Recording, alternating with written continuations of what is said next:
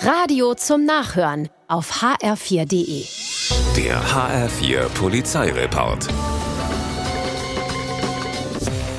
Nur mal schnell Altglas wegbringen. Das will ein 60-jähriger Mann in Oberursel. Er steigt ins Auto und fährt los. In leichten Schlangenlinien und sehr unsicher. Das fällt auch einem anderen Verkehrsteilnehmer auf. Er ruft die Polizei und verfolgt den Wagen bis zu den Altglascontainern. Hier spricht er den Fahrer an. In dem Moment rollt dessen Auto los. Handbremse und Gang hat er vergessen. Es kracht gegen ein Geländer, auf dem ein Mann sitzt. Der fällt rückwärts ins weiche Gras, bleibt aber unverletzt. Und dann dann ist auch schon die Polizei da. Altglas wegbringen, okay. Mit 2,2 Promille im Blut allerdings keine gute Idee. Neben dem Altglas ist jetzt nämlich auch der Führerschein weg.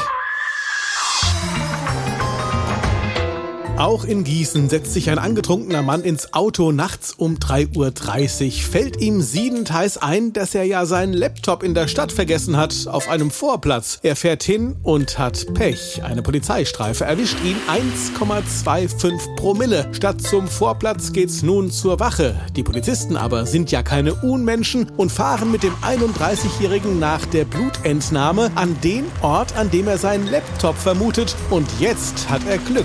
Der Laptop ist noch da, im Gegensatz zum Führerschein, der ist nämlich weg. In Frankfurt-Sachsenhausen hört ein Mann vormittags um 11.20 Uhr verdächtige Geräusche im Hausflur. Er lugt durch den Türspion und was er sieht, verschlägt ihm die Sprache. Zwei Frauen versuchen mit einem Schraubenzieher erst seine und dann die Tür der Nachbarwohnung aufzuhebeln. Die kriminellen Damen merken nichts. Der Bewohner guckt weiter zu und ruft gleichzeitig die Polizei. Und so kann er durch den Spion auch die Festnahmen der Damen beobachten, die direkt ins Gefängnis wandern. Der HR4 Polizeireport mit Sascha Lapp. Auch auf hr4.de.